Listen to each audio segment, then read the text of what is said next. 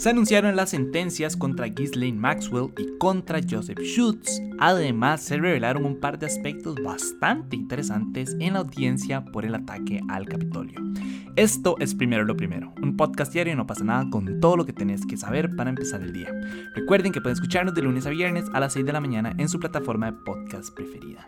Y bueno, en realidad hoy es un episodio como de juicios y de condenas, porque en realidad ha sucedido mucho en ese aspecto. Entonces, di, no, en realidad no perdamos la cordialidad ni los modales. Y comencemos con Ghislaine Maxwell. Y es que oficialmente se le sentenció a 20 años de prisión por 5 de los 6 cargos que habían en su contra. Uno de ellos es por el delito de tráfico sexual de menores. Ya he hablado varias veces de Ghislaine aquí, no sé si se acuerdan, ella es como la bestie o fue la bestie de Jeffrey Epstein porque lo suicidaron. Eh, y básicamente fue esta persona que le consiguió a las, a las menores de edad para supuestamente darle un masaje y terminaron pues siendo actos sexuales, ¿verdad? Em, en esta audiencia final ante un tribunal de Manhattan, Maxwell admitió el daño terrible que le hizo a demasiadas mujeres y dijo, y cito, es difícil de oír y más difícil aún de asumir. Lo siento por todo el dolor que han experimentado. Si me pregunta a mí, en realidad creo que le tuvieron bastante clemencia, ¿no se acuerdan que hace un día les había contado que ella le pidió clemencia y piedad al tribunal diciéndole que, bueno, ya ahorita vamos a explicar el por qué, ¿verdad?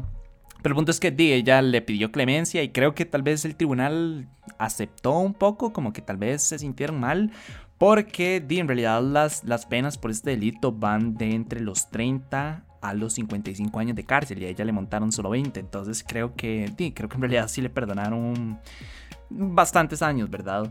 Em, como ya les había dicho, pues sus abogados defendieron que ella fue víctima de la influencia nefasta que ejercieron tanto su padre, un hombre autoritario, narcisista y exigente, y Epstein, a quien conoció tras la muerte en circunstancias misteriosas de su padre. Siempre me he preguntado a qué se refieren con circunstancias misteriosas, o sea, que si lo conoció a él en una circunstancia misteriosa o si su padre murió en circunstancia misteriosa. Es que eso es literalmente lo que dice eh, el abogado. Entonces, por estos dos aspectos, básicamente, como dijeron, que ella había sido influenciada por Epstein y por su padre y que por eso es que había que pedir clemencia porque ella no sabía lo que estaba haciendo, bla, bla, bla. Pero lo más interesante de todo esto, de todo, es que durante las audiencias ella dijo que su relación con Epstein fue, y aquí es una cita súper importante, el peor error de su vida.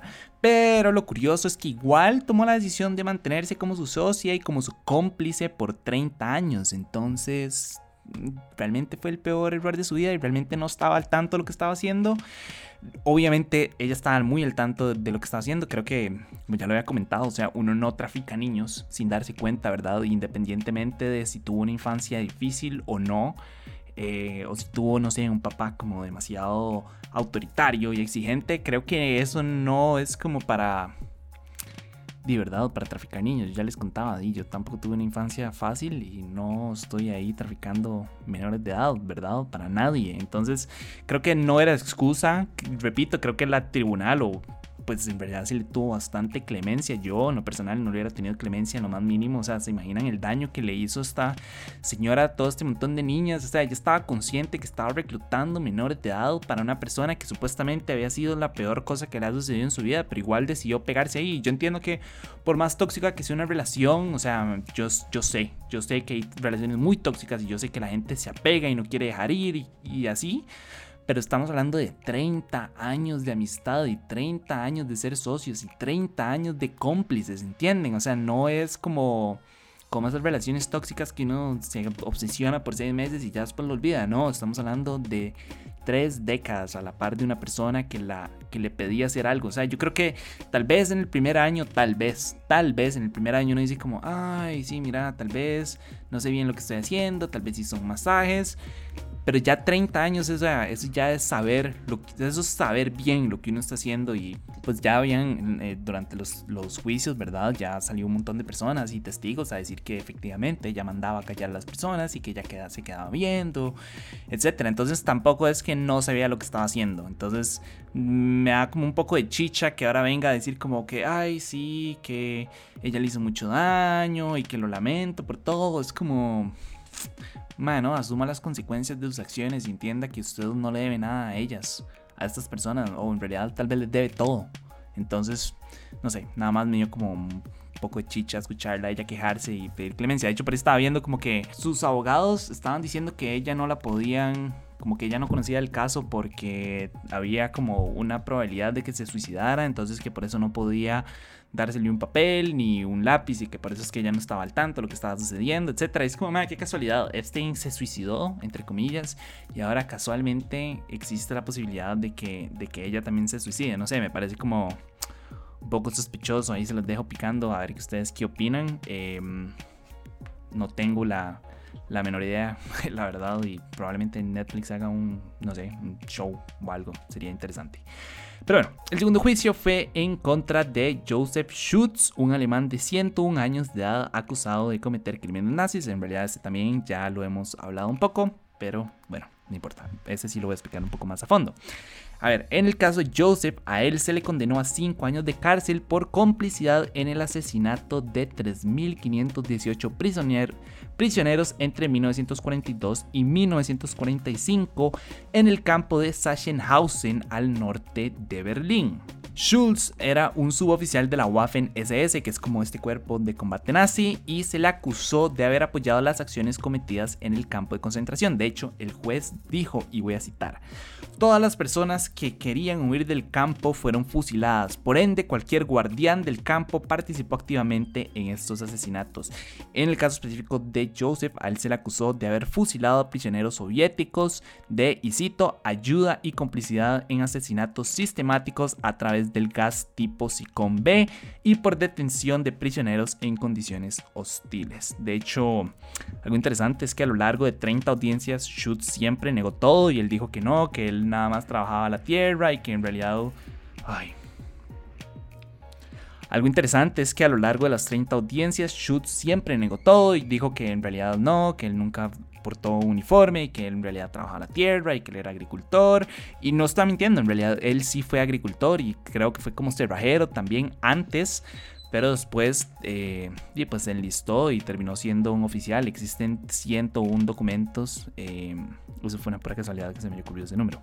Pero el punto es que existen demasiados documentos que muestran que él estuvo ahí, papeles, registros, etcétera con su nombre y con su fecha de nacimiento y con su número de identidad. Entonces se sabe que él estuvo ahí. Entonces, y pues nada, también a mí este caso, ahora que, estaba pensando como qué decir sobre este caso, em, no sé, me, genera como un sin sabor a veces porque digo, digo, obviamente él se ha negado, tiene 101 años, la pena es como de 5 años. Eh, en realidad se supone que la pena en estos casos no puede ser más de tres años. Estamos hablando de una persona que va a permanecer en prisión hasta los 106 años. Eh, yo lo que digo es que como realmente él está entendiendo el peso de sus acciones. ¿Saben? Como, no sé, digamos, él durante muchas veces en el tribunal salió a decir como que él no entiende qué es lo que está haciendo ahí, que él no hizo nada, que él no se acuerda, etc. Y, yo digo, Di, tiene 101 años, o sea, tal vez realmente ni siquiera se acuerda lo que está haciendo. Entonces por eso digo que a veces me deja un sin sabor, pero también pienso en el otro lado, en las víctimas y la cantidad de personas que, que él colaboró a, asesinar y digo, no, o sea, él, la justicia, aunque sea lenta, tiene que darse. Entonces por eso digo que me genera como un poco de sin sabor. Eh, y por esos dos aspectos, más que nada, pero di genial. Creo que, creo que Joseph se convierte en la persona más longeva en ser acusada de un crimen nazi. Estamos hablando de 101 años, ¿verdad? probablemente ni siquiera sobreviva, ¿verdad? Creo que no, creo que no existen las expectativas de que él sobreviva dentro de prisión. De hecho, sus mismos abogados salieron a decir como que si lo llegaban a acusar, que ellos iban a apelar la decisión, etcétera, etcétera. Entonces es probable que, la apelen y de entrar a prisión sería hasta el 2023. Entonces significa que ya no va a tener 101, va a tener 102, entonces va a salir hasta los 107. Entonces, de no sé, no sé. Por eso digo que me, genera como un poco de como un sin sabor, pero de, no, en realidad soy un defensor de, la justicia y, me gusta, me gusta que a pesar de que sea lenta, siempre cumple. Y de cuántas personas salieron ilesas, ¿verdad? Durante los, los juicios de Nuremberg, por ejemplo, o cuántos crímenes de guerra pasan en el mundo y que nunca se llegan a, a, determinar nada. Entonces, sí, creo que es una pequeña victoria. Tal vez en el caso de Joseph, él ni siquiera entiende lo que está sucediendo. O tal vez sí, tal vez está plenamente consciente de lo que hizo. Y nada más es un, sociópata ahí súper frío que no le interesa, o tal vez todo lo contrario, tal vez ni siquiera se acuerda, pero supongo que le habrán hecho como exámenes psicológicos previos al, juicio. No, o sea, no, honestamente no tengo la menor idea cómo funciona este tribunal. De hecho, esto es un aspecto que no, que no les había contado, pero en realidad los, los juicios se dieron en un gimnasio ahí como de un, de un pueblo. Entonces, también a veces digo como, ¿qué, ¿qué tan preparado estaba este tribunal para tomar esta decisión? Si fue como ya un tema meramente político y como social, como de, hey, sí, enjuiciemos a esta persona antes de que se muera. No sé, no sé, son dudas que, que, que me quedan ahí. Pero bueno, ya para ir cerrando, en realidad continúan Pero bueno, ya para ir cerrando, al parecer continúan, al parecer no, en realidad continúan las polémicas en las audiencias del Comité del Congreso que investiga el ataque al Capitolio. No se acuerdan, ya les había dicho que desde hace semanas este, se están dando diferentes audiencias y están pues llamando a personas, a diferentes personas a testiguar y, dar como sus, su versión de los hechos de qué fue lo que sucedió en el ataque al Capitolio, en los días antes, en los días después, durante el ataque, ¿verdad? Como para determinar si Donald Trump tuvo alguna culpa en cuanto al ataque. Y resulta acontece que en su testimonio Cassidy Hutchinson, que era la asistente ejecutiva de Mark Meadows, que era el jefe de gobierno de Trump, reveló que Trump se subió al carro presidencial, a la limusina presidencial en este caso, e intentó conducir hacia el Capitolio para reunirse con sus seguidores. Ahora, y aquí es donde la cosa se pone un poco peluda y hay que verlo, como dicen, con grano de sal, una cosa así, ¿verdad?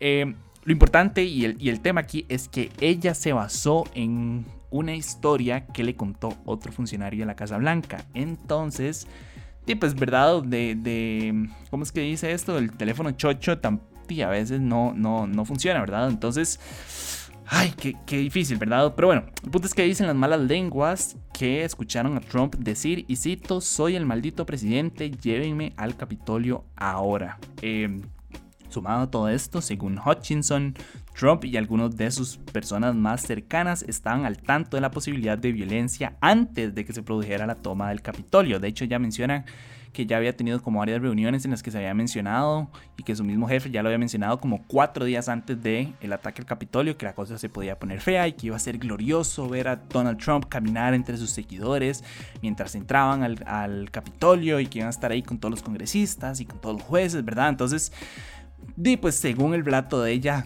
Donald Trump sí estaba muy al tanto de lo que iba a suceder, eh, al igual que muchos de, sus personas, de, las personas como más cercanas o de su círculo más cercano, lo cual de ser cierto es wow, o sea, realmente es una revelación súper importante y el hecho de que si realmente se llegara a comprobar de que Donald Trump quiso manejar hasta el Capitolio y pues no lo dejaron, de hecho creo que ya lo había hablado también, que su abogado le dijo básicamente si usted se sube y usted llega al Capitolio nos van a acusar de todos los delitos habidos y por haber, entonces ni siquiera lo piense y a pesar de eso Donald Trump fue como no, yo quiero ir, yo quiero ir e insistió, pero bueno, al final desistió de ir. Entonces, sí, o sea, se imaginan que esto sea, sea cierto. Esto sería esto sería una bomba, ¿verdad? Obviamente todavía falta, no sé, revisar otros testimonios y evidencia y documentación para, para testificar o para, para oficializar como este relato. Pero sería, wow, o sea, sería bastante importante. Supongo que Donald Trump va a salir a decir como, ah, sí, yo me subí al carro porque yo quería ir a calmarlos y decirles que ya, que era momento de volver a la casa, etcétera, etcétera. Pero creo que ninguno de nosotros somos tan ilusos para creernos eso, ¿verdad? Creo, me gusta pensar. Eh, pero sí, me pareció una revelación súper importante. Fue un giro interesante como a todo el tema del, del, ataque al Capitolio. Y habrá que ver qué más sucede en esta audiencia, qué más se sabe. Sería interesante que llamen a este señor que fue el que repartió como el rumor diciendo que Donald Trump se quería subir el carro. Creo que sería el siguiente paso como a llevar a cabo. Pero bueno, eso fue todo por hoy. Su apoyo hace posible primero lo primero. Recuerden que pueden apoyarnos en patreon.com slash no pasa nada oficial. Y para seguir informándose, recuerden suscribirse a nuestro newsletter diario que pueden encontrar en nuestras redes. Como siempre, todos los links están en la descripción. Y para los que nos están escuchando en Spotify, el poll de hoy, ¿ustedes creen que tiene sentido enjuiciar a una persona de 101 años? ¿Meterlo a prisión? creen que sí, es el, no sé, la vía de la justicia o creen que no, no tiene ningún sentido. De nuevo, gracias y me escuchan mañana. Chao.